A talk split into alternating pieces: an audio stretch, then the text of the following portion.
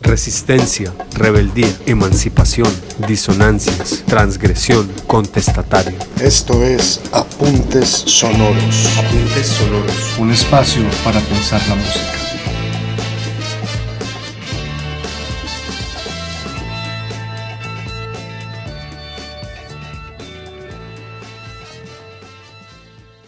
Bienvenidos a Apuntes Sonoros, un podcast que explora diferentes géneros musicales y su relación con movimientos contraculturales o contestatarios. En esta ocasión hablaremos sobre John Cage y su aporte a la liberación artística y al desafío de las normas convencionales de la música. And now, a performance of John Cage's 433. Please welcome our soloist, William Marks.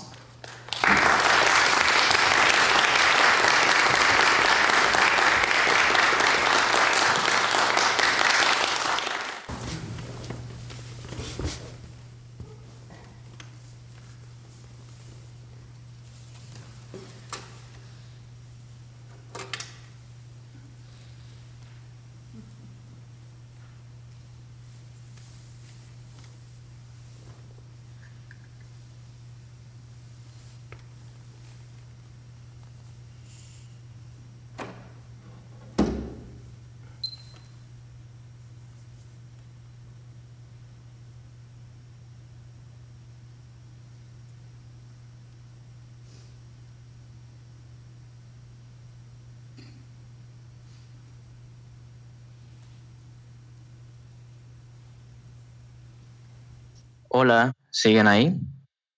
No, no es una broma. Estabas escuchando la composición 433 de Cage, una pieza de tres movimientos en la cual el intérprete no toca ninguna nota del instrumento. Suena que no tiene mucho sentido, pero sí lo tiene.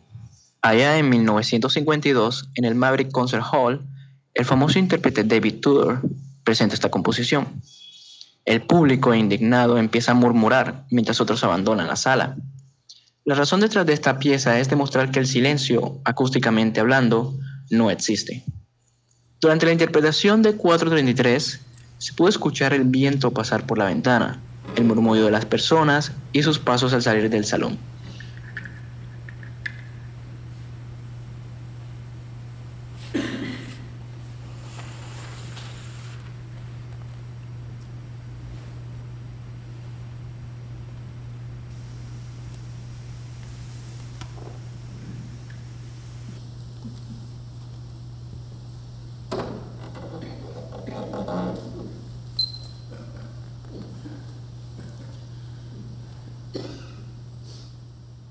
Pero la música de Cage no es solo silencio.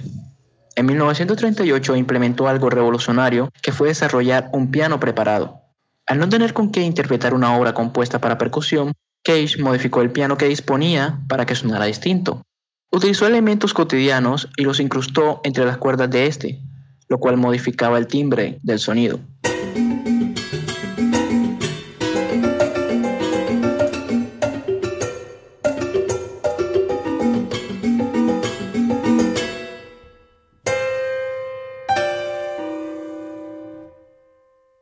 Esta técnica fue usada muchas veces y de muy distintas maneras por Cage y por otros artistas, como es el caso del productor musical Aphex Twin, quien utiliza un instrumento llamado Disclavier, que es básicamente un piano cuyas notas pueden ser programadas por computador.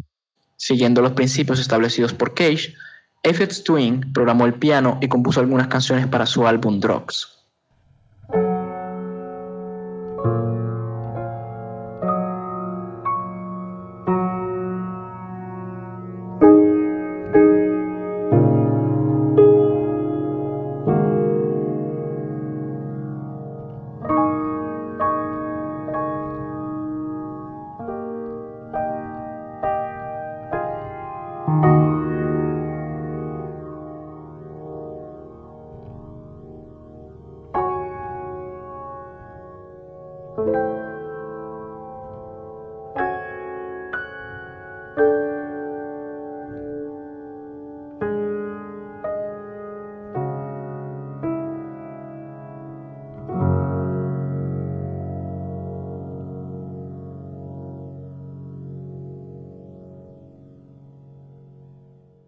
Hay que destacar también la importancia que Cage le dio a los sonidos no convencionales.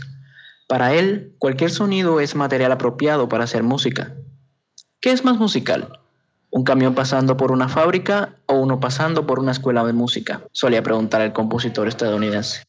El uso de instrumentos no convencionales ayudó a la consolidación de diversos géneros musicales, entre ellos el noise y la música concreta.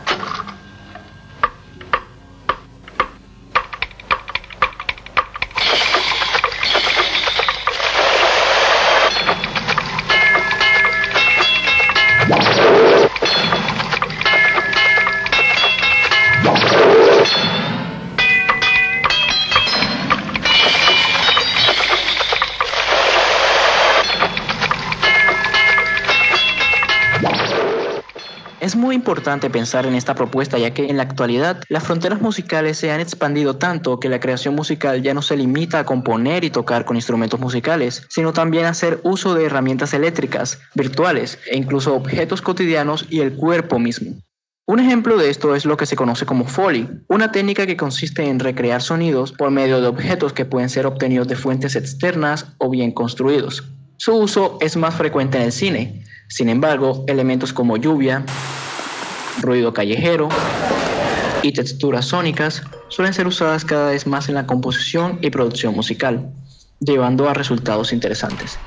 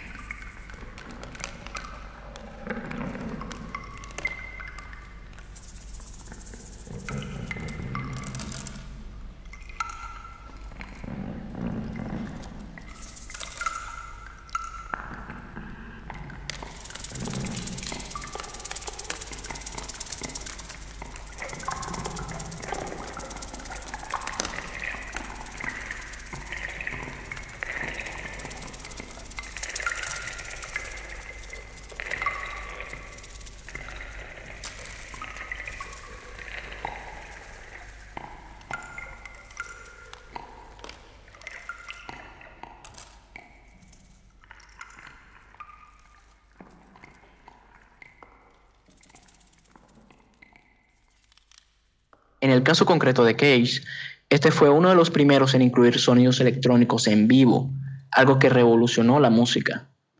En 1939 compone Imaginary Landscape, la cual es considerada como una de las primeras piezas electroacústicas.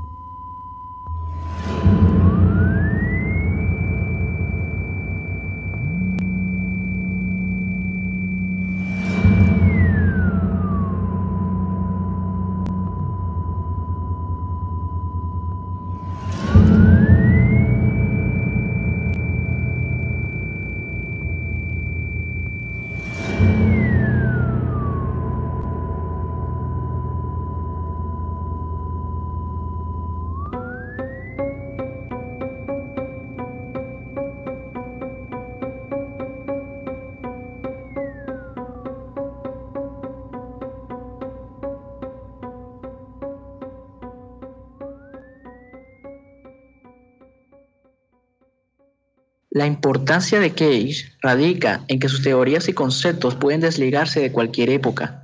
Independientemente de las nuevas tendencias y lineamientos, la influencia de Cage y sus enseñanzas siempre tendrán algo que aportar y desafiar en la música.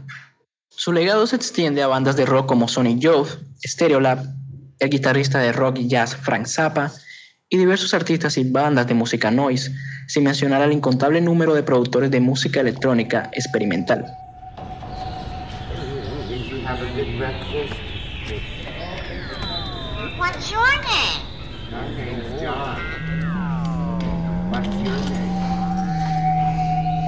What's your name? I told you my name's John. My name is Barbie. That's what I thought. That's what it says up here. It says your name is Harvey.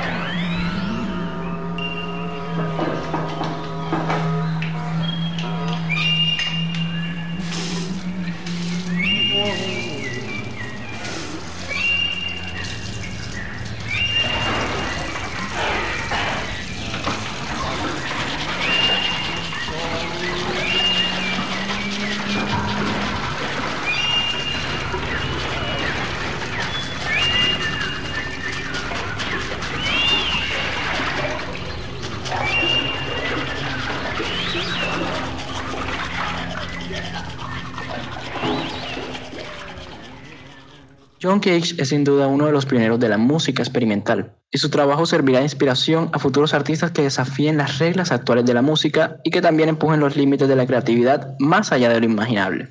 Para cerrar, escuchemos una canción reciente que ha generado controversia en la escena underground de la música electrónica por el uso no convencional en el ritmo y la armonía. Esta canción se llama Polyrhythm y fue hecha por el productor estadounidense Phonon.